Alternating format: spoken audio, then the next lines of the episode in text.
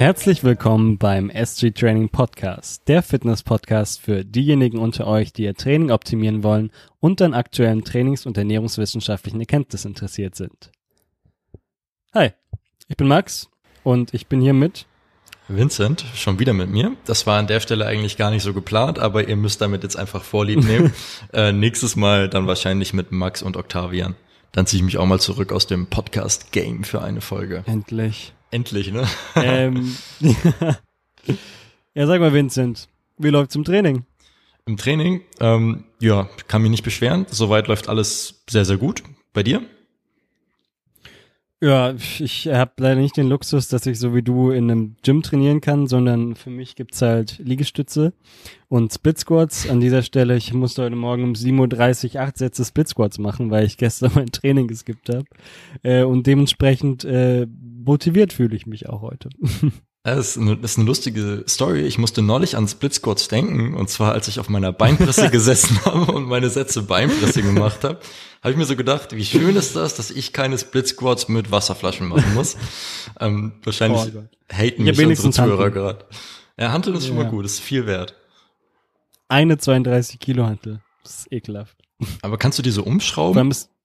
Die Hantel? Ähm, ich kann nicht mehr Gewicht drauf machen, aber es ist halt vor allem deswegen ein bisschen blöd, weil ich mache das ja eigentlich primär für die Quads, aber irgendwie landet der Großteil der Last nur mein äh, Glutmet, ähm, weil es halt eine einseitige Belastung halt ist, weil ich ja nur eine Handel auch habe. Aber ah, man tut, was man kann, nicht wahr? Ja, stressig. Irgendwie muss man da durch. Ähm, ich hoffe, du schaffst es, dein, dein, äh, deine Quadrizeps wieder aufzubauen nach dem Lockdown. Ja, gut. Das ist, ganz, ist, ist ganz lustig. Wir haben vorhin im Intro schon gesagt, also mir ist aufgefallen, dass ich 2020, ich habe da einen großen Fokus auf der Hypertrophie gelegt nach dem ersten Lockdown und ich habe so ungefähr sieben Zentimeter Quad-Umfang dazu gewonnen in, in dem letzten halben Jahr, was auf jeden Fall echt gut ist. Und dann haben wir auch gesagt, wahrscheinlich hat Max ungefähr sieben Zentimeter abgenommen in den Quads durch den Lockdown. Ja, danke Lockdown und ähm, danke an Priorisierung abseits des Trainings. Ja. Ähm, aber ja, wir können uns ja eigentlich nicht beklagen. Wir sind immer noch relativ privilegiert, vor allem du. Ja, ich bin Aber so im, Allgeme im Allgemeinen, Training geht voran. Hast du ja, was geändert geht, geht, geht super voran. Ähm, die, diese Frage, hm, gibt es da irgendwas, was du erzählen möchtest, was du geändert hast? irgendwas, nee, ich, da, ich, ich haben wir da nicht, vielleicht uns überlegt, irgendwas zu erzählen? Haben wir es haben wir es im Podcast eigentlich schon mal erwähnt? Also äh, ich habe mich ja früher immer sel selbst gecoacht, also zumindest seit äh, Dezember 2019 wieder. Ähm, und das hat sich geändert im November letzten Jahres, Oktober, November, irgendwas um den Dreh, ziemlich zu Beginn des, äh, des Lockdowns. Ähm, und zwar äh, war ich damals noch in der Vorbereitung auf die deutsche Meisterschaft, die jetzt ja ausgefallen ist. Und ich habe mir da einfach Abgesagt ein bisschen wurde, beziehungsweise. ja verschoben wurde, verschoben wurde, stimmt ja, richtig. Ja, ja. Ähm, Genau. Auf jeden Fall habe ich mir damals ein bisschen mehr, ja, externe Objektivität gewünscht und vielleicht auch jemanden, ähm, gegen, dem gegenüber man sich dann auch rechtfertigen muss für gewisse Entscheidungen im Training, weil ich so ein bisschen das Gefühl hatte, dass äh, die, die rationale Planungsebene bei mir selber sehr gut funktioniert, aber dass ich teilweise im Training Dinge gemacht habe, die ich meinen Athleten nie durchgehen lassen würde. Ähm, mhm. Aus dem Grund habe ich Max gebeten, ob er diese Person sein könnte, die da ein bisschen Objektivität reinbringt. Und seitdem äh, coachen Max und ich mich quasi gemeinsam. Ähm, und es ist eigentlich eine ganz coole Dynamik, muss ich sagen. Also ich, ich würde sagen, wir haben so bei der Erstellung der Pläne vielleicht einen 50-50-Anteil, oder? Ja. Und wir haben auf jeden Fall zum Teil ein bisschen an, also zum Teil in, auf der Mikroebene ein bisschen unterschiedliche Ansätze, was auch interessant ist und einen auch weiterbringt, finde ich. Ja, ja, auf jeden Fall. Und ähm, vor allen Dingen kann ich mich jetzt nicht mehr vor dem drücken, was eklig ist. Stichwort äh, gestern vier mal sieben Kniebeugen gemacht, das hätte ich davor nie gemacht. Ich hätte eine schwere Single gemacht und dann vielleicht noch Back auf Dreier oder so. Äh, nee, Quatsch. Ähm, nee, aber funktioniert auf jeden Fall sehr, sehr gut. Und ähm, wir sind jetzt in unserem dritten gemeinsamen Mesozyklus. Und ja. Äh, ja, nee, also läuft top, kann mich gar nicht beschweren. Ich habe jetzt die Trainingsfrequenz ein bisschen verringert, von, von fünfmal auf dreimal. Ich glaube, das tut mir auch richtig gut. Also die Trainingseinheiten liefen bis jetzt alle perfekt eigentlich und äh, bin sehr gespannt, was da noch so geht. Und Klassischer Fall von Haushalten. Also wie wichtig ja. ist das Training gerade, wie ja. sehr ermüdet es ein, wenn man noch andere Prioritäten eben gerade hat im Leben. Ja, voll. Genau. Was auch, ja? Nee, sag. Was auch super witzig ist, ich coache ja aktuell Vincent und Octavian, also meine beiden äh, Mitcoaches hier bei S3 Training. Und das ist äh, so ein lustiger Einblick, dass die beiden, die ja auch selbst ja viele Athleten haben und die betreuen, äh, und da ja auch eine gewisse Strenge an den Tag legen, dann aber selbst die API in manchen Übungen konstant overshooten und dann wirklich regelmäßig ermahnt werden müssen, dass sie die einhalten sollen. Das ist einfach so lustig, wenn so erfahrene Coaches selbst halt auch einfach die gleichen, also die, die, die gleichen ähm, Fehler an den Tag legen wie viele Athleten. Ja, also kann ja. jedem passieren und das, die, das bisschen Objektivität tut einem sicherlich gut. Absolut. Und sei es halt auch nur der Trainingspartner, der, der, ähm, dem man vorher sagt, hey, ich würde gern diesen Satz Kniebeuge bis zu der und der API machen und ich habe mal dieses Gewicht vorgenommen, der dann einem einfach so als als als zweites Paar Augen da so ein bisschen drüber guckt und einem sagt, hey, äh, ich glaube, das war jetzt schon eine API 8, da solltest du dich nochmal höher gehen. Ja, absolut, absolut. Also für mich kann ich das auch nur bestätigen. Ähm, der Vorteil ist halt vor allen Dingen, dass man äh, als Athlet im Training, äh, wir sind ja Verfechter von einem autoregulierten Trainingsansatz, das heißt, man hat eben sein Training nicht starr geplant, sondern anstatt dass man irgendwie sagt, okay, ich mache genau dieses Gewicht, steht bei uns eher sowas im Plan wie, mach doch einen Satz mit fünf Wiederholungen mit einer RPE, die ungefähr im Bereich sechs bis sieben liegt zum Beispiel. Ähm, und das Gewicht schaust dann einfach mal, was an dem Tag machbar ist. Vielleicht ist dann irgendwie ein grobes Intervall gegeben. Und wenn man vor diese Entscheidung gestellt wird, dann trifft man sie oft äh, im Training nicht vor einem rein rationalen Hintergrund, ähm, sondern eher von einem emotionalen Hintergrund. Und dann spielen Faktoren mit rein, wie zum Beispiel die, die Motivation an dem Tag, die ähm, allerdings gar kein Faktor für die Leistungsfähigkeit wirklich ist in dem Kontext vielleicht. Und dann kann das schon sehr äh, hilfreich sein, wenn man dann jemanden hat, vor dem man sich halt rechtfertigen muss, wo man dann sagt, okay, ähm, ich habe hier äh, das und das Gewicht gewählt, weil ich dachte, dass ich damit die RPI besonders gut erreiche. Und wenn man das nicht hat, dann trifft man eben diese emotionale Entscheidung, dass man sich irgendwie von der Motivation vielleicht verleiten lässt, ein Gewicht zu nehmen, was viel zu hoch ist, mit der man die RPI um, um zwei ja. äh, overshootet. Und, und das äh, passiert mir jetzt auf jeden Fall äh, nicht mehr, zumindest deutlich weniger. ich wollte schon sagen.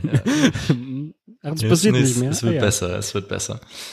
Ähm, ja, nee, also läuft auf jeden Fall sehr gut. Ich bin sehr zufrieden damit. Vielleicht auch nochmal ein, ein ganz cooler Input für Zuhörer von uns, die vielleicht selber schon relativ viel über Training wissen und da relativ kompetent sind und auch sicherlich gute Pläne erstellen können.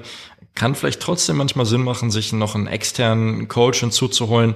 Ähm, und es hat auf jeden Fall auch Benefits für Leute, die, bei denen es jetzt eigentlich nicht unbedingt am Wissen liegt, sondern die sich einfach so ein bisschen ja. einen objektiven ähm, Orientierungspunkt oder Ansprechpartner besser gesagt äh, wünschen in ihrer Trainingsplanung. Also 10 out of 10 would recommend.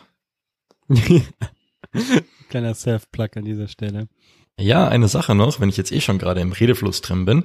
Ähm, ich habe neulich mit einem Bekannten von mir geschrieben, der sich auch äh, unsere Seite angeguckt hat ähm, und der mir dann die Empfehlung gegeben hat, äh, dass er meinte, okay, äh, eure Seite, ihr habt irgendwie relativ konstante Followerzahlen, da tut sich nicht so viel, ihr müsst mal ein bisschen mehr wachsen. Macht das doch mal so wie so andere Seiten, ich weiß jetzt gar nicht, ob ich hier einen Namen droppen darf, die dann irgendwelche Fakten über das Abnehmen oder sowas posten. Man weiß gar nicht, Reimt wer gemeint sich auf ist. Mappen nehmen tastisch zum Beispiel. G genau, richtig. Oder die halt irgendwelche super stark vereinfachten Schaubilder posten. Und er hat mir halt eben empfohlen, dass wir das doch auch mal so machen sollten. Und ich wollte einfach mal ganz kurz was dazu sagen. Ähm, es ist so ein bisschen so, dass es ein schmaler Grad ist zwischen äh, ein Thema so stark vereinfachen, dass es äh, ansprechend gestaltet ist für Instagram und ein Thema so stark vereinfachen, dass es einfach nicht mehr korrekt ist oder zumindest einfach dazu verleitet, das komplett falsch zu verstehen. Und wir wollen uns halt eben auf jeden Fall auf der Seite ansiedeln, dass man sagt, okay, wir vereinfachen natürlich die Themen ein bisschen, damit sie eben Instagram gerecht sind, aber nicht so sehr, dass man dann äh, eigentlich schon von einer Falschaussage sprechen müsste. Und das, die Sache ist halt, ähm, reale Themen bringen halt immer eine gewisse Komplexität mit sich. Und wir wollen halt dieser Komplexität auch irgendwo zumindest zum Teil noch gerecht werden auf Instagram. Ja. Und deswegen ist das für uns einfach äh, keine Strategie, da irgendwie ähm, nur so super triviale Sachen oder irgendwelche äh, angeblichen Fakten zu posten, nur um dann ein paar Follower auf Instagram mehr zu haben. Und äh, sind wir mal ehrlich, darum geht's uns jetzt auch eigentlich nicht. Ähm, wir können von unseren Coaching-Einkünften, das ist ja quasi so ein bisschen unser monetäres Interesse daran, äh, eigentlich gut leben. Das, das passt ja. soweit. Und äh, ob wir jetzt äh, 6.000, 8.000 oder 20.000 Follower auf Instagram haben, spielt dabei für mich eigentlich keine Rolle. naja, also, wobei wir uns natürlich trotzdem sehr freuen, wenn ihr uns teilt und äh, weiterschickt, ja. ne? Also mehr Klar. ist schon nett, aber ähm, es muss nicht notwendigerweise sein. Ja, richtig, richtig. Und die Frage ist halt, inwieweit ist man bereit, seine eigenen Prinzipien auch ähm, zu verkaufen für ja. eine größere Reichweite auf Social Media. Und da muss ich für mich halt persönlich sagen, da bin ich eigentlich gar nicht so bereit. Wenn uns Leute folgen möchten für den Content, den wir machen, ist das immer eine coole Sache. Freut mich immer sehr, wenn Leute daran interessiert sind. Und noch mehr freut es mich, wenn ihr irgendwie den Content mit euren Freunden oder Followern teilt, weil das ist für uns eigentlich auch ein Ritterschlag, dass ihr das echt gut findet, was wir machen. Aber ähm, also wie gesagt, wenn wir dadurch Follower bekommen, dann, dann gehe ich damit komplett konform, dann freut mich das. Aber wir wollen eben jetzt nicht unseren, unseren Content oder das Niveau von unserem Content nach unten regulieren, nur aufgrund des Instagram-Algorithmus, dass wir ja. da vielleicht noch irgendwie wachsen. Genau. Ja, finde also, ich auch ein sehr wichtig. Ich, ich fand's, ja, ich fand's nochmal hier ganz cool, das nochmal anzusprechen, einfach weil uns häufiger auch mal äh, Follower von uns, also Leute von euch schreiben, ähm, warum wir das nicht so und so machen würden. Und hier ist der Grund. Jetzt haben wir das auch mal gesagt. Cool. Äh, ich würde dann mal weitermachen. Und zwar ja, habe ich genau. ein Paper mitgebracht für dich und euch. Ähm, Gerade brandaktuell, nur leider fünf Tage zu spät, äh, geht es mal nicht um ein hartes oder Trainings- oder ernährungstechnisches Thema, sondern es geht um Neujahrsvorsätze. Ähm, Vincent, hast du einen Neujahrsvorsatz? Boah, ähm, gute Frage. Also ich muss generell gute sagen. Gute Frage. Was für eine ich, kluge Frage auch. Ne? Extrem klug. Ich bin richtig herausgefordert durch diese Frage. Ähm, ne, ich bin ich bin generell eigentlich nicht so der Neujahrsvorsatz-Mensch. Ich, ich finde sowieso, dass äh, Silvester eine maßlos überbewertete Veranstaltung ist meiner Meinung nach. Also ich verstehe den Hype gar nicht, muss ich ehrlich sagen. Ähm, für Leute, die gerne feiern, ist es wahrscheinlich ein schöner Anlass, normalerweise irgendwie ohne Corona mal Party zu machen oder so. Aber ansonsten, ich meine, beginnt halt ein neues Jahr, toll. Und jetzt? Ähm, dementsprechend habe ich auch keine Neujahrsvorsätze. Ähm, aber vielleicht was Vergleichbares. Ich nehme mir schon immer mal wieder Dinge vor, die ich gerne erreichen möchte. Ich warte nur nicht aufs neue Jahr. Also Vorsätze ja. habe ich natürlich. Ja. Ich habe auch aktuelle Vorsätze, an denen ich arbeiten möchte. Aber das sind bei mir halt keine Neujahrsvorsätze, weil äh, ich finde, der Zeitpunkt macht da nichts aus. Und wenn mir irgendwie drei, vier Wochen vor Silvester ein Gedanke kommt, Mensch, daran könntest du doch mal arbeiten, warum soll ich dann noch drei, vier Wochen warten, damit das umzusetzen? Also es ergibt meiner Meinung nach nicht so viel Sinn. Ähm, ich sehe das ähnlich wie du, allerdings ist es natürlich, haben wir, also wir Menschen haben ja schon so einen leichten Hang dahin, dass wir so ein festen zeitlichen Zeitpunkt uns raussuchen, ab dem wir etwas machen wollen, auch um in der Zeit bis zu dem Zeitpunkt noch ein bisschen äh, uns uns äh, nicht damit beschäftigen zu müssen. Und da ist halt so ein neues Jahr oft als so der Meilenstein im Jahr äh, bietet sich da halt oft an. Ähm, ja, in dem Paper geht es darum, wie kann ich denn dafür sorgen, dass die Vorsätze, die ich mir zum neuen Jahr mache, äh, eine möglichst hohe Wahrscheinlichkeit haben, äh, auch von mir selbst äh, erfüllt zu werden? Und wie kann ich vielleicht die Zielsetzungen beschreiben, damit sie auch eine möglichst hohe Wahrscheinlichkeit für Erfüllung haben? Und generell, ich meine, unser Podcast, da geht's, es geht ja nicht um Neujahrsvorsätze im Allgemeinen, sondern wir wollen ja auch sehen, was können wir daraus denn für unsere eigene Trainings- und Ernährungsplanung auch mitnehmen? Also was äh, ist daran relevant? Wo ist da der Übertrag? Weil letztendlich kann man da sicherlich einiges übertragen, auch was das äh, Goal-Setting im Training angeht. Ähm, ist auch gerade so aktuell, weil ich habe jetzt äh, mal geguckt und zwar in Deutschland nehmen sich ungefähr knapp über ein Drittel der Menschen Neujahrsvorsätze vor. Das heißt, es sollten auch einige unter euch darunter sein, die sich das vorgenommen haben und das ist vielleicht gerade nochmal auch interessant, ähm, wie ihr die dann umsetzen könnt. Äh, die Studie ist auch brandaktuell, die ist im Dezember 2020 veröffentlicht worden äh, und in Schweden durchgeführt worden. Dazu muss man noch sagen, dass in Schweden die Leute ein bisschen skeptischer sind, was Neujahrsvorsätze angeht. Also da machen das so im Schnitt irgendwas um die 15 Prozent, ähm, die sich welche vornehmen. Ja, vielleicht ähm, noch ein kurzer Input dazu. Ähm, was ich bei solchen Studien immer interessant finde, ist, man, man muss sich immer die Frage stellen, macht das einen Unterschied, wo sie durchgeführt wurde? Deswegen finde ich es wichtig, dass du sagst, dass es in Schweden ist. Und teilweise wundert man sich, wie groß die kulturellen Unterschiede schon zwischen ja, ja. quasi Nachbarländern in Europa sein können. Und ähm, das, das Thema kam auch häufig auf ähm, am Anfang der Corona-Pandemie. Ähm, es, es gibt zum Beispiel so einen Parameter, der durch die Kultur festgelegt wird, und zwar das ist, äh, welchen Abstand man zueinander hält in der Öffentlichkeit und was als höflich angenommen, äh, hm, angesehen mhm. wird.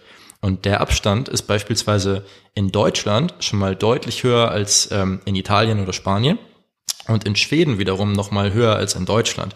Und das finde ich ist auch so eine, so eine interessante Sache, ähm, dass zum Beispiel die Schweden fast schon automatisch 1,5 Meter Sicherheitsabstand zueinander halten würden.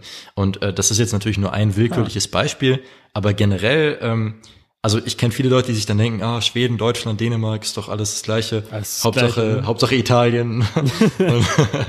nee, deswegen wollte ich es an der Stelle nochmal kurz sagen. Also es ist tatsächlich sehr relevant. Und kannst ja, du vielleicht nochmal kurz den, den Titel von dem Paper raushauen? Ach das ja. Nice, uh, a large scale experiment on New York's resolutions. Äh, New York, New Year's resolutions natürlich. Ich äh, habe den Link aber auch in die Shownotes gepackt, wenn ihr euch das anhört. Das heißt, ihr könnt es euch da nochmal ähm, angucken. Ist auch Open Access, das heißt, ihr braucht keinen Zugang. Oh, nice. Äh, ja, richtig cool auch, finde ich. Ähm, und äh, ihr könnt es euch direkt einfach durchlesen.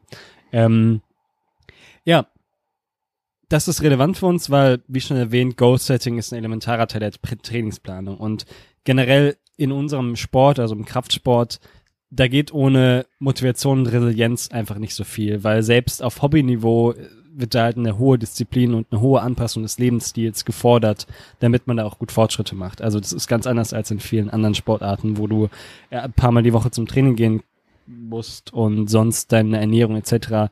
Ähm, so gestalten kannst, wie du willst, auf Hobbyniveau zumindest. Weil wenn du auf Hobbyniveau Muskulatur aufbauen willst und Fette verlieren willst in einem, in einem sinnigen Maße, dann musst du wahrscheinlich dein Lebensstil etwas mehr anpassen als in vielen anderen Sportarten. Ähm, und gerade deswegen ist das Thema des sich Ziele setzens und diese erfüllen und wie schaffe ich es, dass ich da möglichst resilient bin dabei, ähm, auch relativ wichtig. Und auch als Coach und Trainee ist es natürlich wichtig, äh, in wie vielen Etappenzielen man irgendwie jetzt ein Makroziel, also ein übergeordnetes Ziel unterteilt und wie schafft man es, dass der Athlet da möglichst äh, motiviert und am Ball bleibt die ganze Zeit. Ähm, ja, so ein bisschen, was den Research Background angeht in dem Bereich, also diese Studie, die hat jetzt die größte ähm, Probandengruppe aus dem Bereich Neujahrsvorsätze. Äh, da sind wir nämlich bei 1061, ähm, was gar nicht so wenig ist und dementsprechend relativ repräsentativ ist. Aber dazu kommen wir noch. Ähm, und meistens fallen die Ziele, was Neujahrsvorsätze angeht, auch in den Bereich physische Gesundheit, Gewichtsverlust, dann äh, in sekundärer und tertiärer Ebene äh, Rauchen aufhören, Karriere, Beziehungen etc. Also viele Menschen nehmen sich tatsächlich auch etwas vor, was ähm, direkt in unseren Dunstkreis äh, Kraftsporternährung fällt. Ähm, wenig überraschend korreliert auch die Bereitschaft, Änderungen im eigenen Lebensstil vorzunehmen mit äh, einem positiven Feedback. Also wenn ihr irgendwas in meinem Leben ändern wollt, dann solltet ihr euch natürlich auch überlegen, wie kann ich äh, Strukturen etablieren, die mir auch regelmäßig im besten Fall positives Feedback geben. In der Tendenz kann man auch sagen, dass sich überhaupt eine Erfüllung eines Ziels oder das Setzen eines Ziels, besser gesagt, zu einem konkreten Datum, wie eben ab Neujahr, ähm, höhere Erfolgschancen mit sich bringt, als nur das sich Bewusstsein eines Problems. Ähm, was ja auch irgendwie naheliegend ist. Generell wurde in der Research auch vor diesem Paper viel verglichen, ob eine ansatzorientierte Zielsetzung, also zum Beispiel sowas wie, ich möchte mehr Sport machen, erfolgreicher ist als eine vermeidungsorientierte Zielsetzung. Sowas wie, ich möchte weniger oder keine Süßigkeit mehr essen. Ähm, und da fängt es nämlich auch schon an, also wie man seine Ziele überhaupt beschreibt und nennt. Ähm, das hat wohl laut der Research in dem Bereich einen, einen äh, Einfluss auf deine Erfolgschancen. Und da haben sich wohl ansatzorientierte Zielsetzungen ähm, als äh, erfolgreicher herausgestellt. Und wir weißt werden du noch zufällig, wie signifikant das ist? Sorry für die Zwischenfrage. Ich kann es dir, ich kann es dir auf jeden Fall in, in, in dieser Studie sagen. Und im sonst äh, ist es ist es auf jeden Fall immer statistisch signifikant. Äh, und soweit ich mich erinnere, ist das irgendwas im Dunstkreis von äh, 20 Prozent. Aber nagel mich darauf nicht fest. Wie es in dem Paper ist, kann ich dir später noch sagen. Das weiß ich. Ähm, aber kann ich auch noch mal nachreichen. Ja, zur Methodik. Ähm, was interessant ist, ist, dass die Stichprobe sich nicht ganz äh, übertragen lässt auf die Durchschnittsbevölkerung, weil die Hälfte einen akademischen Abschluss hatte und sogar über ein Drittel einen Masterabschluss. Äh, darunter waren noch viermal so viele Frauen wie Männer. Und was ich für sehr relevant halte, ist, dass äh, 90 Prozent einen Job hatten oder Studenten beziehungsweise Schüler waren. Mhm. Das heißt, die kommen aus tendenziell wirtschaftlich stabilen Lebensverhältnissen. Und das ist sicherlich auch ein Faktor, wenn es darum geht, wie äh, konsequent man seine Ziele führen kann. Also wenn man halt Probleme hat, wie ähm, kriege ich meine Miete diesen Monat rein, dann ist, ist vielleicht die so ein Ziel wie gesünder Leben erstmal sekundär. Ja, voll. Äh, Ja, also deswegen super, super wichtig. Punkt. Ja, und, vor, und ich fand das auch sehr gut, dass das, äh, dass das gesagt wurde, also in, in diesem Paper, weil, ähm, also dass man das überhaupt sehen konnte, weil in manchen, also in manchen Studien dazu sieht man das einfach gar nicht, was die für Leute für einen Background haben. Ja. Und dann ist ja die Frage, wie sich das halt übertragen lässt. Ähm, diese 1000 Probanden, die wurden äh, randomisiert in drei Gruppen. Ähm, Gruppe 1 war sozusagen eine aktive Kontrollgruppe. Die haben generelle Infos zu Neujahrsvorsätzen bekommen und es gab drei Check-ins übers Jahr, nämlich nach einem Monat, nach sechs Monaten und nach zwölf Monaten. Äh, dort haben sie dann jeweils ein Self-Assessment ausgeführt, wo sie ihren eigenen Erfolg äh, raten sollten auf einer Skala von eins bis zehn. Ähm, und hinzu kam auch noch, dass sie ihr subjektives Wohlbefinden und ihre Tendenz zu, Achtung, schweres Wort, prokrastinieren, ähm, äh, selbst bewerten. Ich bin so oft gestolpert über dieses Wort, wenn ich darüber rede. Ähm, und dann gab es noch eine zweite Gruppe, die habe ich jetzt moderater Support genannt. Da gab es die gleichen Infos wie bei Gruppe 1. Allerdings gab es noch eine soziale Support-Komponente, nämlich sollten die Personen mindestens eine Person aus ihrem nahen Umfeld nennen, die sich verpflichtet, sie zu unterstützen bei der Erfüllung ihrer Ziele. Auch gab es nicht drei, sondern zwölf Check-ins, ähm, bei denen sie selbst evaluiert haben, wie weit sie gekommen sind. Und äh, generell haben die etwas mehr Tipps bekommen, wie man Ziele gut umsetzt und auch ähm, eine Aufgabe, wo es darum ging, sich selbst, seine eigene Selbstwirksamkeit einzuschätzen. Ähm, weißt du, diese, diese Check-ins, also diese jeweils drei oder zwölf Check-ins, weißt mhm. du, ob die gleich verteilt waren über das Jahr? Also war das dann quasi ja. einer pro Monat? Ja. Okay, top. Also bei Gruppe 2 und Gruppe 3, die ich jetzt gleich beschreibe, war das so. Und bei Gruppe 1 war es eben äh, Ende Januar, dann äh, Juni und dann nochmal Dezember. Mhm. Ähm, die Gruppe 3, die habe ich starker Support genannt. Ähm, die hat dieselben Infos wie Gruppe 1 und 2 bekommen. Die hatte auch so eine soziale Support-Person wie Gruppe 2. Allerdings haben die noch m, wesentlich mehr Infos zu effektiven Zielsetzungsmethoden bekommen. Äh, genauer die SMART-Methode. SMART ist dabei ein Akronym für spezifisch, messbar, aktivierend, realistisch, terminiert. Ähm, sprechen wir später vielleicht nochmal drüber. Auf jeden Fall ähm, gab es da auch Motivationstipps und ein paar Aufgaben zur Selbstwirksamkeit und die wurden aufgefordert, auch sich Etappenziele zu setzen, die dann bei den jeweiligen Check-ins reevaluiert werden. Ähm, ja, kommen wir mal zu den Ergebnissen. Bevor ich äh, mitteile, wie äh, erfolgreich denn die einzelnen Gruppen waren, auch in dieser Studie war es so, dass sich ein Drittel ungefähr physische Gesundheitsziele gesetzt haben, ein Fünftel hat Gewichtsverlust angestrebt und 13 Prozent irgendwas in ihrem Essverhalten. Ähm, das heißt, auch ähnlich wie die bisherige Research zeigt die da ein Bild, dass das halt relevante Themen sind und die auch schön Übertrag zu unserem Bereich haben. Ähm ja, was glaubst du denn, Vincent, wie viel Prozent von denen haben sich denn am Ende des Jahres als erfolgreich bezeichnet?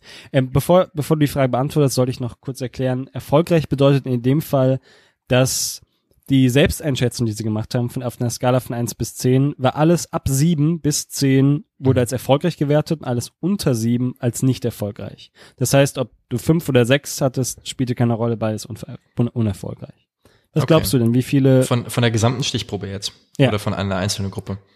Von der, uh, von der gesamten Stichprobe, dann würde ich einfach mal schätzen, ähm, oh, eine Sache müsstest du mir noch sagen, und zwar waren die Gruppen ungefähr gleich groß? Ja, ja, die waren, die waren praktisch gleich groß und okay. die waren auch schön randomisiert. Das war wirklich alles innerhalb einer Standardabweichung bis auf eine klitzekleine okay. Ausnahme, aber okay. sehr gut vergleichbar. Gut.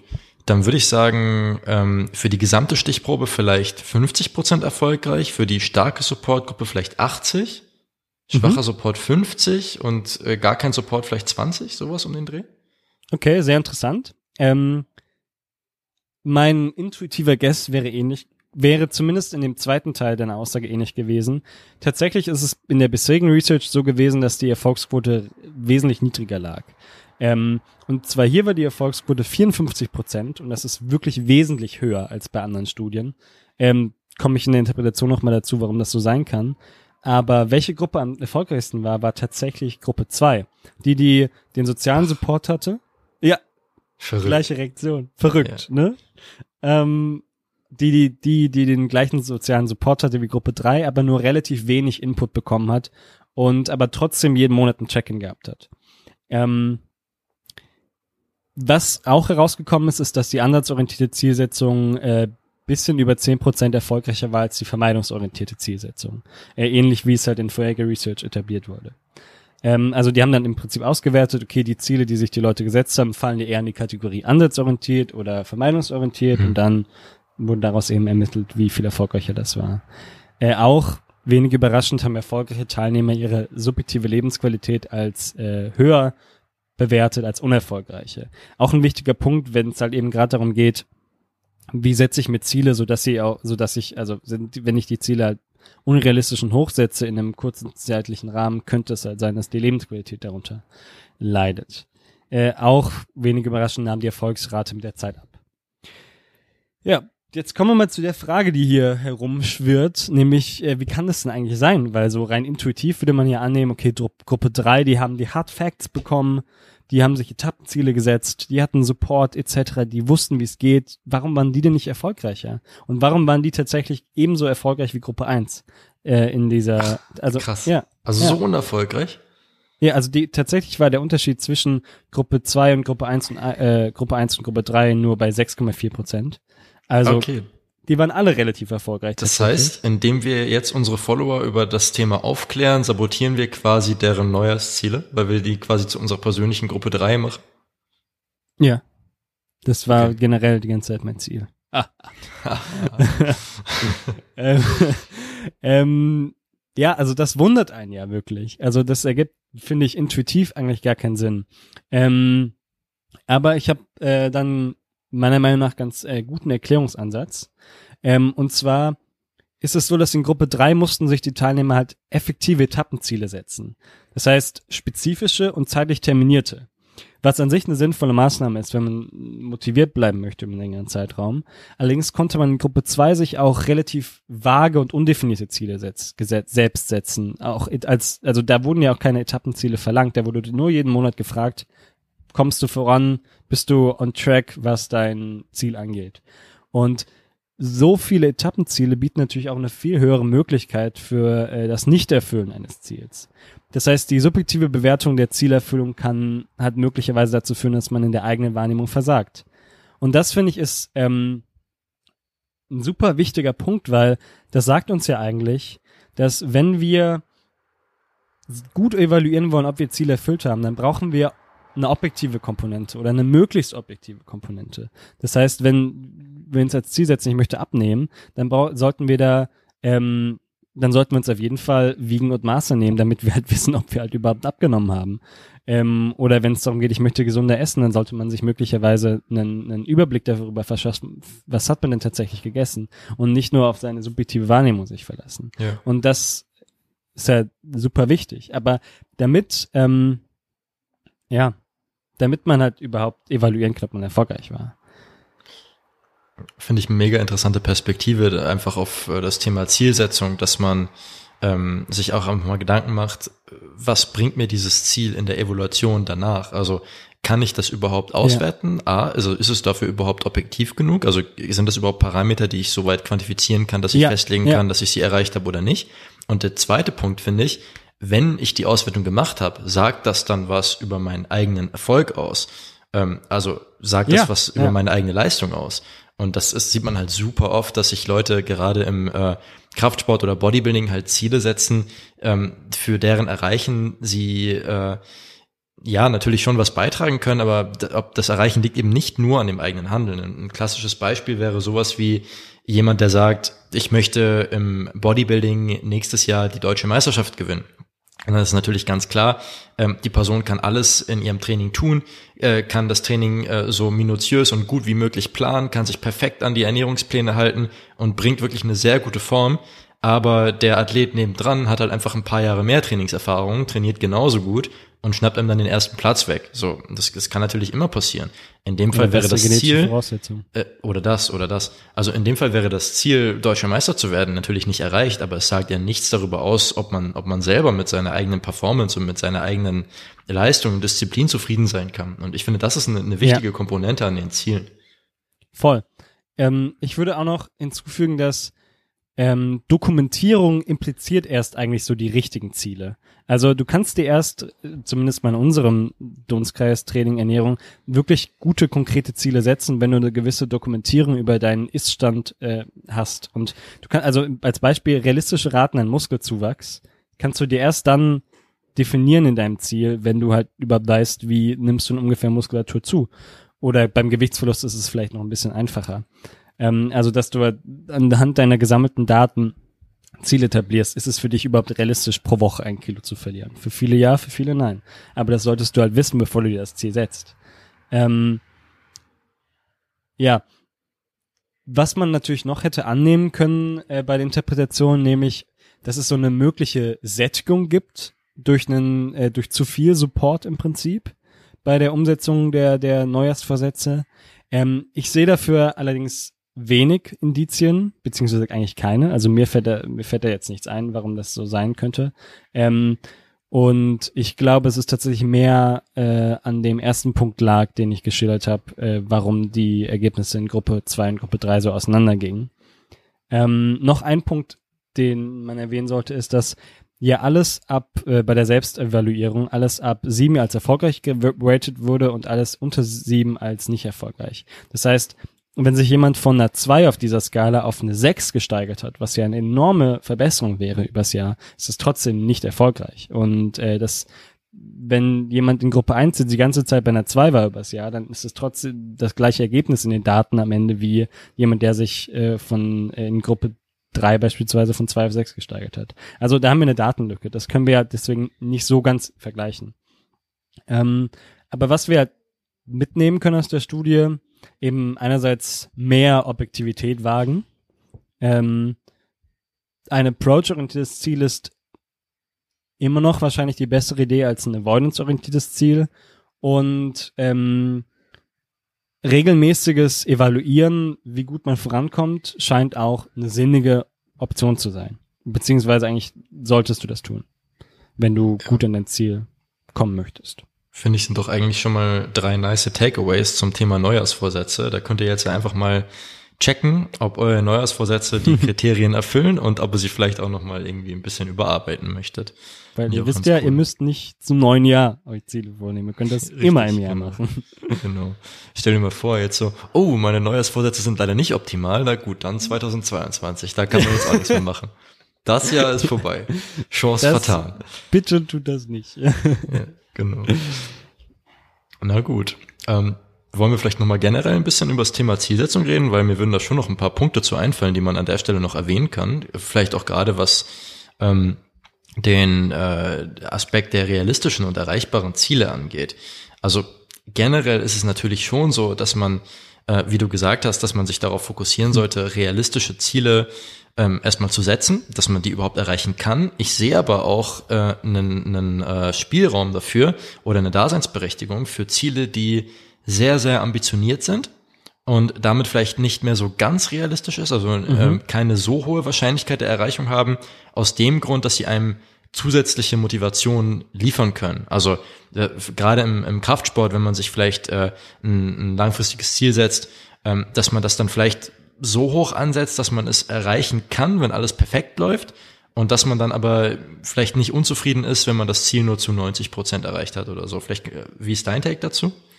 Also ich denke, auf so einer langfristigen Ebene, also wirklich langfristige Ebene über mehrere Jahre, kann, finde ich, ein ambitioniertes Ziel das schon viel Sinn ergeben. Ähm, ich denke, das ist auch vielleicht der einzige Bereich, wo ich ein Ziel auch nicht ganz so konkret formulieren würde, wie ich es äh, bei, beim im mittelfristigen, kurzfristigen Zeitrahmen machen würde. Einfach, ähm, damit die Wahrscheinlichkeit des Erfüllens am Ende doch äh, höher ist. Ähm, weil du kannst ja nie abschätzen, was in ein, zwei Jahren passiert.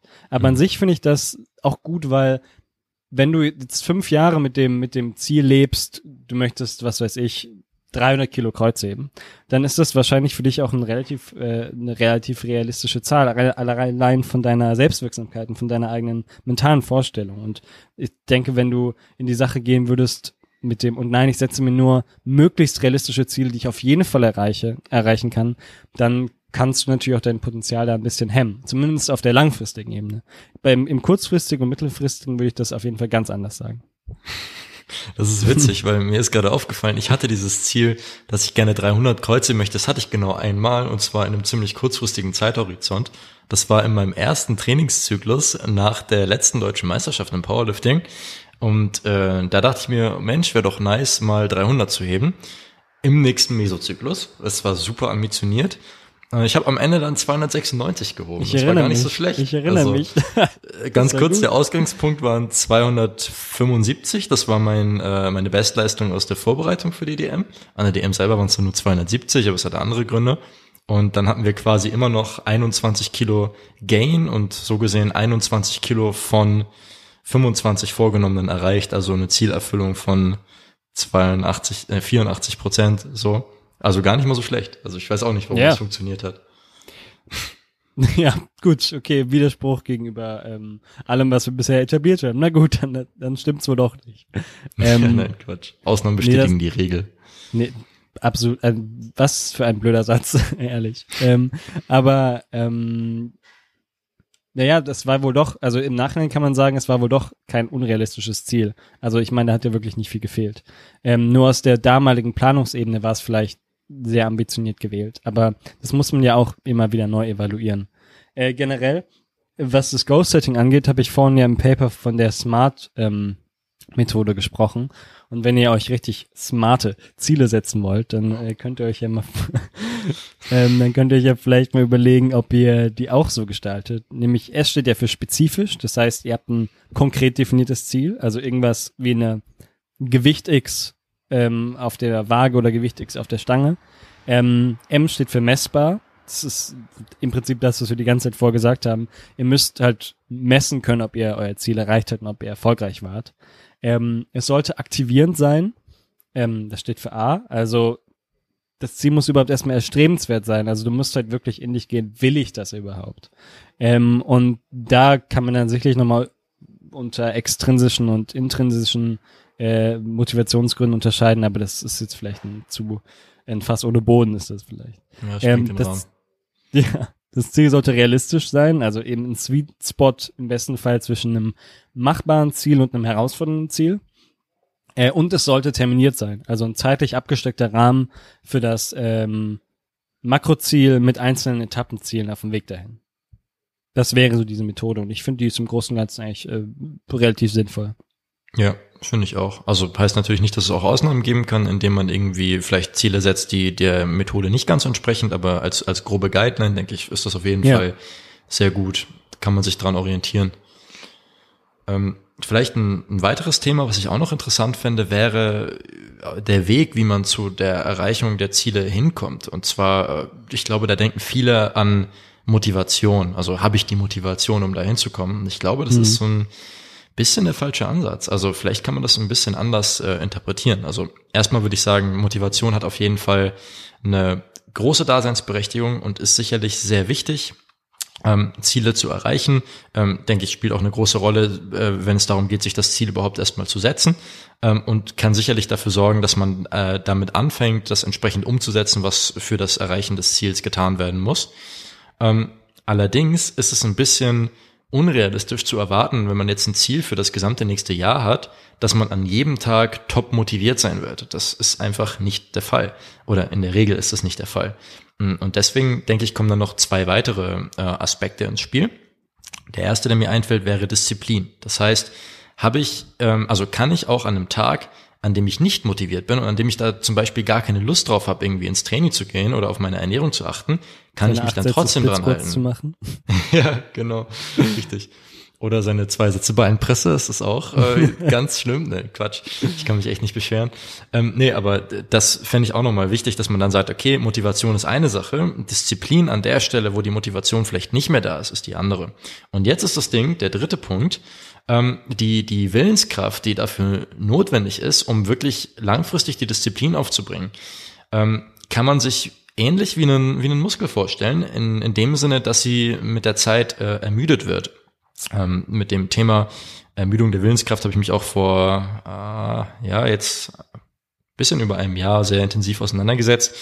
Ähm, Und das finde ich eigentlich auch ganz interessant. Das heißt, ähm, es, es gibt ja so ein bisschen diese Rhetorik, dass äh, sobald man irgendwie äh, mit irgendwas aufgibt, dass es dann äh, charakterliche Schwäche ist und dass man dann einfach nicht die entsprechende Willenskraft hat. Nur man muss halt einfach berücksichtigen, dass Willenskraft halt ähm, begrenzt vorhanden ist und dass sich das mit der Zeit eben erschöpft. Das heißt, wenn wir wieder das gesamte Jahr betrachten, dann ist es auch nicht unbedingt ähm, sinnvoll zu sagen, okay, am Anfang die ersten zwei Wochen bin ich motiviert und die, die restlichen 50 Wochen bin ich dann einfach diszipliniert, weil das wird wahrscheinlich auch nicht unbedingt funktionieren. Ähm, weißt du, wie das ist? Ähm, kann man Willenskraft denn, also in welchem Rahmen kann man Willenskraft denn trainieren? Beziehungsweise gibt's da, weißt du da was zu den genetischen oder soziokulturellen Faktoren? Ähm, ehrlich gesagt, ich, ich äh, weiß da jetzt spontan nichts zu, aber ähm, ich wollte sowieso noch mal einen Podcast dazu empfehlen, und zwar einen Podcast mit dem Thema äh, Self-Discipline von RP Strength, also Renaissance Periodization. Ähm, der war sehr gut, da wird es auch nochmal angesprochen, ist auch relativ aktuell, irgendwie vor ein paar Wochen rausgekommen. Ähm, und ich glaube, da kann man auf jeden Fall nochmal reinhören. Da wird auch nochmal erzählt, dass man das eben trainieren kann. Ähm, der Gast in dem Podcast dort empfiehlt, das zu trainieren, indem man quasi regelmäßig aus seiner Komfortzone rausgeht und damit eben quasi ja. das trainiert. Ja, genau, richtig. Ähm, kann ich jetzt aus dem Stehgreif nicht so viel zu sagen. Ähm, deswegen würde ich mich, also der hat auf mich einen sehr kompetenten Eindruck gemacht und konnte mhm. eigentlich alles, was er gesagt hat, gut belegen. Deswegen würde ich mich da einfach mal anschließen. Ähm, um aber nochmal den Gedanken zu Ende zu führen, also wir wissen mittlerweile, sowohl Motivation als auch Disziplin sorgen wahrscheinlich nicht dafür, dass man seine langfristigen Ziele wirklich erreicht. Und das Stichwort, ja, was da fallen muss, ähm, ja, Stoff. Ganz einfach. Stoff. Oh. Nein, Quatsch. Ähm, das, das, das Stichwort ist ähm, eine Änderung des Verhaltens, also Behavioral Change ähm, auf Englisch. Da gibt's ein äh, Modell. Ich hatte auch mal überlegt, ob wir das mal auf Instagram vorstellen können. Können wir machen. Ähm, das nennt sich das transtheoretische Modell. Das finde ich ist eigentlich ganz cool, um das so ein bisschen zu ähm, veranschaulichen. Und das transtheoretische Modell besagt, dass es quasi verschiedene Stufen gibt, auf denen man sich befinden kann, die einen quasi zu einer wirklichen echten Verhaltensänderung äh, führen. Das heißt, die erste Stufe wäre zum Beispiel erstmal der Ausgang, dass man die Verhaltensänderung überhaupt nicht plant. Die zweite Stufe wäre die Planung. Die dritte Stufe wäre dann der Anfang der Umsetzung. Und irgendwann am Ende hat man dann die Verhaltensänderung etabliert und ähm, hat das umgesetzt für sich in, in seinem äh, Alltag. Und die, eine Verhaltensänderung hat natürlich den Vorteil, dass es genau das ist, was man sowieso jeden Tag macht. Das heißt, sie erfordert weder Motivation noch ein hohes Maß an Disziplin. Das heißt, wenn man es schafft, ähm, seine Ziele im langfristig zumindest im Rahmen einer Verhaltensänderung umzusetzen, dann ist das, denke ich, der nachhaltigste Weg, um seine Ziele wirklich zu erreichen. Also Verhaltensänderung bedeutet jetzt in deiner äh, Aussage sowas wie eine Routine oder ähm, eine, eine, eine Gewohnheit? Oder wie würdest du das beschreiben? Ähm, ja, ich, ich glaube, das kann man ein bisschen vereinfacht gesagt schon so gleichsetzen. Also ich würde sagen, eine Verhaltensänderung ist quasi Vielleicht lässt sich das an einem, an einem konkreten Beispiel ganz gut erklären. Sagen wir, jemand hat das Ziel, dass er regelmäßig Sport machen möchte und ähm, er hat normalerweise das Verhalten, einfach äh, sich den gesamten Nachmittag nach dem Job auf die Couch zu setzen und Fernsehen zu gucken oder keine Ahnung, FIFA zu spielen oder so. Ähm, und er möchte sein Verhalten jetzt aber ändern. Und dann wäre zum Beispiel ein Alternativverhalten, was er anstreben könnte, dass er eben äh, morgens seine Sporttasche einpackt, nach der Arbeit nochmal eine Stunde ins Gym fährt, zumindest an zwei, drei Tagen pro Woche. Und das wäre quasi das neue Verhalten, was er anstrebt. Und wenn diese Verhaltensänderung etabliert ist, dann ist es quasi, dann ist die Verhaltensänderung Teil der neuen Routine und es ist das, was er ohnehin schon tut. Das heißt, das ist einfach sein normales Verhalten, sein normaler Alltag er braucht dafür wenig Motivation und wenig Disziplin, um das tatsächlich durchzuziehen. Und, und das ist so ein bisschen dieser Punkt der, der Nachhaltigkeit, der da halt reinkommt. Was ich vorhin halt schon meinte, wenn du halt die Verhaltensänderung einmal für dich etabliert hast und wenn das halt dein normales Verhalten in Anführungsstrichen ist, dann, dann hast du die, denke ich, die beste Chance, da auch langfristig dabei zu bleiben. Ich würde gerne nochmal betonen, dass es halt ein wie du schon sagst, nicht nachhaltig ist, alles aus purer Willenskraft und Motivation irgendwie speisen zu wollen. Und dass du dir da selbst das einfach einfacher machen musst, indem du dein, deine Umgebung so anpasst, ähm, dass sie halt möglichst äh, deinen Zielen entgegenarbeitet. Und das kann man eben machen, indem man halt versucht, oder nicht versucht, indem man einfach nach der Arbeit mit der Sporttasche ins Gym fährt und das mhm. immer wieder macht. Ähm, oder indem man, wenn man sich vornimmt, äh, sich gesünder zu ernähren beispielsweise, was bedeutet gesund, anderes Thema, aber ähm, dass man dann eben weniger der in Gänsefüßchen ungesunden Lebensmittel im Haus hat. Ja, ich, ich bin natürlich bisschen triggert, ob der Klassifizierung in äh, gesunde und ungesunde Lebensmittel, ich aber ich lasse es dir durchgehen mit den Gänsefüßchen. Ja, nee, es ist okay. Ähm, wollen wir mal nicht so sein heute. Ich reagiere ähm, ja auch sehr allergisch drüber drauf, wenn jemand ja. sagt, das ist gesund, das ist ungesund. Das ist auch so ein schönes Beispiel für, für das, was wir am Anfang erwähnt hatten, ähm, dass so Leute irgendwie auf Instagram so ein Schaubild posten mit gesunde Lebensmittel links und ungesunde rechts und dann steht da so, ja, diese Lebensmittel solltest du in 2021 austauschen. Ähm, kurzer Spoiler, sowas ist immer Bullshit, egal von welcher Seite, egal welche Lebensmittel. Es stimmt einfach nie und ähm, oh, eine das, es regt mich immer richtig auf, ja, weil es halt ja, erstens eine Pauschalaussage ist und zweitens ist es auch nicht richtig meistens. Nee, nicht mal das, was du gesagt hast, war eine Pauschalaussage. Aber ja, nee, also ich würde dir da schon beipflichten. Also ganz kurz, äh, ob ein Lebensmittel gesund ist oder nicht, ist extrem abhängig davon, von eurem Kontext, von der Dosis, wie viel ihr von dem Lebensmittel esst, wer ihr seid, wie, wie eure physiologischen Marker sind, etc. Also das kann man, man kann super selten pauschalisieren, das ist äh, gut oder das ist nicht gut. Also man kann vielleicht möglicherweise sagen, dass Gift zu konsumieren un ungesund ist, ab einer gewissen Dosis, aber ja, wir ähm, reden ja von Lebensmitteln, deswegen ist halt schwierig, da jetzt den Unterschied zu treffen. Also das, was wir als Lebensmittel verstehen, ist ja in der Regel nichts, was bei ähm, normalerweise konsumierten Dosis, äh, Dosen schon als Gift zu bezeichnen ist. Alkohol? Ist für mich kein Lebensmittel, ist eine Droge. Okay, uh, ähm, okay. Ich glaube, wir sollten dieser Stelle Ich glaube, da, da denkt der Max ein bisschen anders. Für ihn ist Alkohol, äh, ist das täglich äh, Brot. Ja, das ist mein, mein täglich Brot. Ich meine, es hat mehr Kalorien als Brot auch. Also zumindest mal pro ja. 100 Milliliter. Ähm, ja, das stimmt. Wenn du puren Alkohol trinkst, ich weiß nicht, kann also ein Shot hat, äh, ein Shot Wodka hat, glaube ich, also ein 2CL-Shot hat, glaube ich, 62 Kalorien. Ähm, erinnere ich mich, weil ich in harten Diätphasen, wenn ich dann meine Situation kam, wo, äh, wo ich denn doch auch trinken wollte, ähm, dann natürlich ein Zero-Getränk mit äh, pur Wodka gemischt habe, ähm, was ich äh, heutzutage wahrscheinlich nicht mehr machen würde. Aber ähm, ich, ich stelle es mir vor, am Ende des Tages, uh, wie viel Kalorien habe ich denn noch frei? ah, 200, das sind drei Wodka-Shots. Toll. Toll. ähm, ja. Ja, ich weiß jetzt auch nicht, wie wir von Neujahrsvorsätzen zu Wodka-Shots gekommen sind. Ich, ich glaube, viele Leute nehmen sich vor, vor, weniger zu trinken. Und ja. ähm, das ist ja dann irgendwie auch eine Brücke. Ja, ich würde sagen, jetzt wäre eigentlich auch ein guter Zeitpunkt, um noch auf Follower-Fragen einzugehen. Ja, richtig. Also wir hatten ja vor einiger Zeit schon mal Follower-Fragen von euch gesammelt. Das ist jetzt schon ein bisschen länger her. Ähm, wir wollten halt den Podcast eigentlich vor Weihnachten recorden. Das hat dann leider nicht geklappt, weil Max krank geworden ist, weil er wahrscheinlich sein Glutamin nicht genommen hat fürs Immunsystem. Ganz klar. Und das Vitamin C habe ich leider auch vergessen. Ja, dann, dann bist du halt unweigerlich krank, klar. Nee, äh, Quatsch, das ist natürlich Bullshit. Ähm, Glutamin zu nehmen, damit man nicht mehr krank werden will, das äh, äh, nee, bitte nicht. Bitte tu Aber das wenn nicht. du eine starke, Ver also wenn du irgendwie in einem schlimmen Brand warst oder so, dann ist das vielleicht schon sinnvoll. Das habe ich auch mal gehört. Aber ansonsten, glaube ich, hat das als Supplement keine Daseinsberechtigung. Und also da bin ich mir sogar relativ sicher in dem Kontext. Ja, Aber ja, ja. Ich glaube auch, wer so Supplement-Hersteller, die Glutamin noch verkaufen, kannst du eigentlich direkt in die Tonne treten, finde ich. Das qualifiziert ja. die eigentlich sofort. Anderes Thema. Ähm, ja, willst du mal Svenja die erste fragt. Frage vorlesen? Ja, Svenja. Ja, Svenja fragt, ähm, hallo Svenja, ähm, warum sind eigentlich Ärzte wie zum Beispiel Michael Greger oft so unkompetent im Bereich Ernährung und äh, Training? Ja, also erstmal äh, Michael, Michael Greger, äh, ich weiß nicht, vielleicht kennen ihn einige nicht. Wer ihn nicht kennt, nicht. hat nichts verpasst. Wer ihn kennt, er hat eine Instagram-Seite, nennt sich Nutrition Facts auf Instagram. Und ähm, hm. Äh, ein Ernährungswissenschaftler, dem ich folge, hat das mal passenderweise als Nutrition Fiction bezeichnet. Das trifft halt eigentlich ganz gut. Ähm, also vielleicht kurz zu ihm. Er hat halt seine Agenda. Er ist äh, Veganer, was ja auch alles schön und gut ist.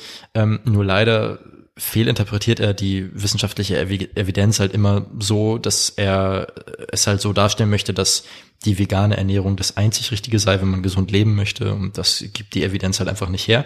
Ähm, er ist auch schon häufiger mal damit aufgefallen, dass er dann irgendwie eine Behauptung aufgestellt hat und die Quelle, die seine Behauptung stützen sollte, hat dann was ganz anderes gesagt. Also da war echt schon ganz, Nett. ganz wilde Sachen dabei. Ähm, ja, äh, auf jeden Fall absolut äh, keine seriöse Informationsquelle. Aber zur eigentlichen Frage. Ähm, also ich glaube, man kann das erstmal nicht verallgemeinern. Ich glaube, es gibt Ärzte, die super kompetent sind in dem Bereich. Wenn man jetzt vielleicht Ernährung nimmt, es gibt ja Ernährungsmediziner, dann Training, es gibt Sportmediziner, die werden sicherlich äh, sehr kompetent sein. Und da gibt es mit Sicherheit auch viele Beispiele in die andere Richtung.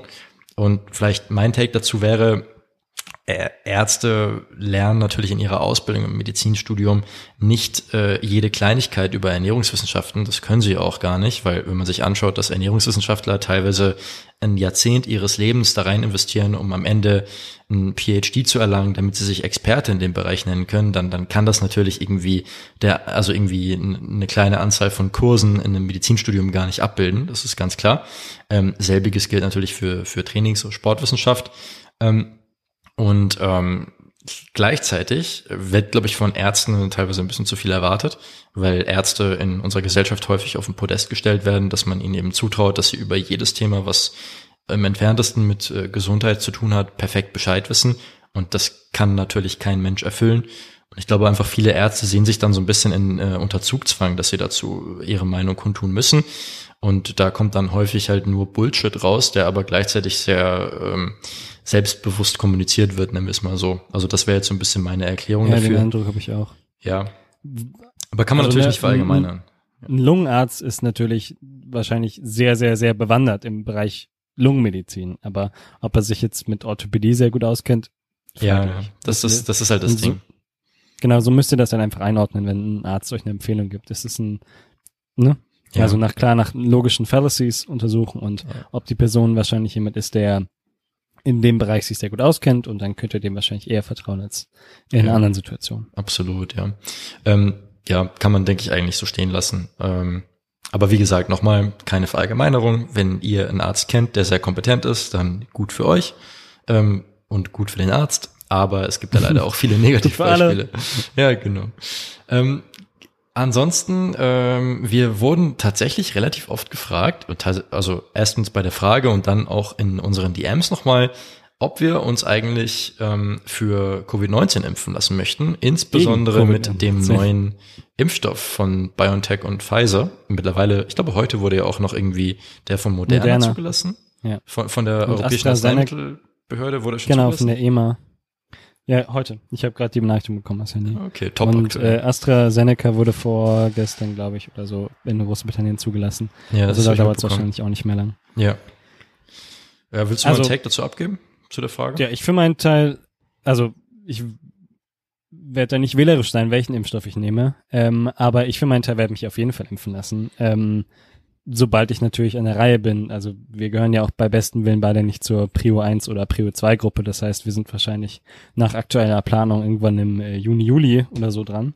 Ähm, und da werde ich mich natürlich definitiv impfen lassen. Also ich finde generell ist es da auch einfach wichtig, auf die wissenschaftlichen Autoritäten zu vertrauen. Und ich finde es auch wieder erschreckend zu sehen, bei wie wenig mikrobiologischem Kenntnis ähm, Menschen bereits sich anmaßen, eine Meinung drüber ja, zu haben. Absolut. Ähm, und das ist äh, super krass in meiner in meiner Wahrnehmung und also selbst ich, der ich auch in meinem Studium viel mit Mikrobiologie arbeite, ähm, würde da jetzt nicht anmaßen, da ähm, eine komplette Expertise drüber zu haben, aber mit dem, was ich ähm, darüber gelernt habe und wie ich das beurteilen würde, sehe ich das auch relativ unbedenklich. Und ähm, vor allem muss man sich auch mal vor Auge führen, dass vor allem auch der BioNTech-Pfizer-Impfstoff einer der am besten erforschten Impfstoffe ist, die, die es bereits äh, gibt. Ich glaube, irgendwo in der Top 3 ist der zu verorten, was die äh, Probandenanzahl angeht. Ähm, in, und das, wenn man sich das auch, also in so kurzer Zeit, das ist auch wirklich eine wissenschaftliche Meisterleistung, äh, so by ja. the way, finde ich. Ähm, und ja, also ich hoffe auch, dass ihr alle euch impfen lasst dann natürlich und ähm, ja, super wichtig. Ja, also ich, ich glaube mal gehört zu haben, dass man bei Covid-19 eigentlich gar nicht so eine hohe äh, Durchimpfungsrate braucht. Also bei anderen 55 Prozent. Ja, 55 bis 65 ja. habe ich gehört. Ja, ähm, also, und ja. das wär, würde ja bedeuten, dass es ausreichen würden, wenn sich etwas mehr als die Hälfte impfen lassen. Bei anderen Krankheiten wird ein deutlich höherer Prozentsatz benötigt. Insofern sehe ich da auf jeden Fall kein großes Problem, dass man die Schwelle nicht erreicht. Ich halte das schon für realistisch. Ja, wo, wobei wir jetzt dann natürlich nicht wissen, wenn ähm, diese großbritannische Version äh, von Covid-19 jetzt wesentlich ansteckender ist, brauchen wir vielleicht eine höhere Durchimpfungsrate. Stimmt. Aber gut. Richtig. Ähm, ruhen wir uns darauf mal nicht aus. Jeder, der sich impfen lassen kann, sollte sich impfen lassen. Und Ja. ähm, Ja. Vielleicht noch ein, ein Gedanke, den ich dazu hatte, was ja viel, häufig Leute sagen, ist, dass das halt keine, äh, also das im, in Bezug auf die Probandenanzahl, dass das ja schön und gut sei, aber dass ja keine Langzeitnebenwirkungen überprüft werden. Und ich denke mir dann so, komischerweise sind denselben Menschen die Langzeitfolgen von Corona in der Regel komplett egal. Also das wird einfach gar nicht betrachtet. Und zweitens, wenn alle Experten auf dem Gebiet sagen, okay, der Impfstoff hat eine extrem niedrige Wahrscheinlichkeit, langfristig noch irgendwelche Nebenwirkungen zu entwickeln, wenn sie kurzfristig nicht auftreten, dann ist das doch auch einfach was, worauf man ein bisschen vertrauen kann. Und selbst wenn es immer noch ein sehr, sehr, sehr niedriges Risiko gibt, dann ist das doch immer noch besser, als Corona zu bekommen. Also das verstehe ich gar nicht, die Argumentation. Ergibt gar keinen Sinn. ja, es ist, es ist schwierig. Ähm, es ist, es ist generell, glaube ich, auch eine sehr turbulente äh, Situation, gerade für die, für, für die Wissenschaft in der Welt, auch gerade bei vielen anderen Entwicklungen auch noch. Ähm, Ja. Auch ein interessantes Ja, Thema eigentlich. So äh, die, die Rolle der Wissenschaft momentan und wodurch die quasi so ein bisschen gechallenged wird, finde ich. Ja, voll. Und äh, es gibt ja auch Menschen, die sprechen von einer Wissenschaftsdiktatur aktuell, was ja auch sowas von fern von der Wirklichkeit ist.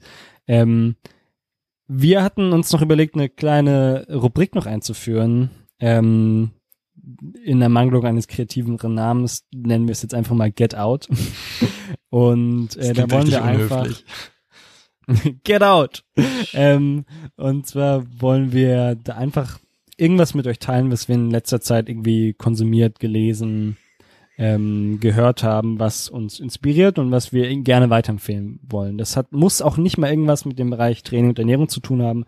Einfach ähm, irgendeine Kleinigkeit, die wir gerne weiterempfehlen wollen, weil wir auch dieses Medium gerne irgendwie nutzen wollen. Hast du da was? Ähm, Vincent? Ja, also ich wurde mit dieser Idee vor dem Podcast äh, unmittelbar konfrontiert und ich dachte mir so, okay, nice, aber ich hatte jetzt nicht zwei Wochen Zeit, mir da was Gutes zu überlegen. Aber dann bin ich mal so ein bisschen in mich gegangen und eine Sache, die mir eingefallen ist, was ich super interessant war, war ein Podcast. Ähm, der nennt sich äh, Handelsblatt Crime Podcast, also vom Handelsblatt und äh, hat sich eben mit der ganzen Wirecard-Thematik beschäftigt. Ähm, also das werden die sicherlich alle mitbekommen haben. Größter Finanzskandal in Deutschland der Nachkriegsgeschichte, denke ich, ist relativ unbestritten. Und da kommen ja immer mehr Details ans Licht und es ist wahnsinnig spannend, in dem Podcast zu hören, wie das so alles miteinander verstrickt ist und, und was man mittlerweile schon weiß. Und äh, dann sind teilweise auch noch Kriminalpsychologen zu Gast, die dann irgendwie so ein bisschen die, Uh. die Hauptakteure analysieren. Und ich fand das super interessant. Ähm, ich habe die Folgen wirklich innerhalb von einem oder zwei Tagen durchgehört, auf dem Weg zum Training immer. Aber ich konnte auch echt nicht aufhören mit. Einziger Nachteil, ich glaube, der, der Podcast insgesamt hat irgendwas um die zehn Folgen. Es sind aber, glaube ich, nur vier Folgen äh, frei zugänglich. Äh, Das bedeutet, ich als alter Schwabe habe nur die ersten vier Folgen gehört. Nee, Quatsch. Ähm, also ich habe tatsächlich nur die ersten vier Folgen gehört. Ähm, und ähm, mal abwarten, ob ich mir noch einen Zugang für die weiteren Folgen hole. Aber ich kann mir auf jeden Fall die ersten vier Folgen sehr empfehlen, wer sich so ein bisschen für das Thema interessiert. Wahnsinnig spannend. Und ich hoffe Cool. echt, dass da irgendwie in ein paar Jahren eine Netflix-Serie zu rauskommt, weil der Stoff dafür wäre auf jeden Fall da. Ja, das, ich habe nur diese eine Neo Magazin Royal Folge mit Jan Böhmermann dazu gesehen. Das fand ich auch äh, ziemlich krass, was da alles, was da alles abging. Ähm, gut, äh, meins wäre Überraschung auch ein Podcast äh, und zwar der Podcast, von dem ich auch diese Kategorie Get Out geklaut habe. Ups. Äh, und zwar ist der von Zeit Online und heißt Okay America. Und da geht's um äh, amerikanische Innenpolitik. Der ist von äh, Rike Havertz und Klaus Brinkbäumer und die ordnen im Prinzip so amerikanische Innenpolitik, Geschehnisse da in so einer einstündigen Folge ein. Und auch gerade für die Leute, die irgendwie US-Wahlen oder die äh, gestern ähm, stattgefunden haben, eine äh, Georgia Senats-Nachwahl äh, äh, verfolgen, für die ist das bestimmt interessant. Und äh, ich finde es ein super Podcast, die sind beide sehr kompetent und die ordnen das alle immer ziemlich gut, alles immer ziemlich gut ein. Ähm, auch sehr unterhaltsam. Kann ich nur empfehlen für alle Leute, die sich dafür ein bisschen interessieren. In welcher Frequenz kommt er raus? Einmal pro Woche, immer donnerstags meistens. Okay, immer donnerstags. Also wenn ihr da Bock drauf habt auf das Thema, dann Ja. wisst ihr Bescheid. Donnerstags ist der Stichtag. Nee, Stichtag. Ich finde den wirklich super. Ähm, ja, ihr könnt uns auch gerne mal Feedback geben, wie ihr diese Get Out-Kategorie an sich findet. Ähm, und auch zur Folge an sich natürlich. Äh, wir hatten heute ein bisschen weniger Struktur als sonst, aber also ich hatte zumindest das Gefühl, dass es so ein bisschen freier auch wirklich ein, also auch, auch gut klappt. Und ja. ähm, wir hoffen mal, dass die Folge trotzdem genug Mehrwert für euch geboten hat, auch wenn wir jetzt heute nur ein Paper vorgestellt haben. Es lag mehrheitlich daran, dass äh, Octavian umzieht gerade und äh, deswegen hatte er leider keine Zeit für den Podcast. Und ähm, dann bin ich einfach eingesprungen. Und es war dann leider Mensch. ein bisschen zu knapp, da ein Paper zu lesen. Ähm, und äh, ja, genau. Deswegen nächstes Mal auf jeden Fall wieder mit ein bisschen mehr Struktur. Aber ich glaube, auf jeden Fall hatten wir heute auch so genug ähm, Mehrwert und genug Infos in der Episode. Ja, und an dieser Stelle würde ich sagen, ciao, ciao. Trainiert gut, ernährt euch wohl und äh, wir hören uns beim nächsten Mal.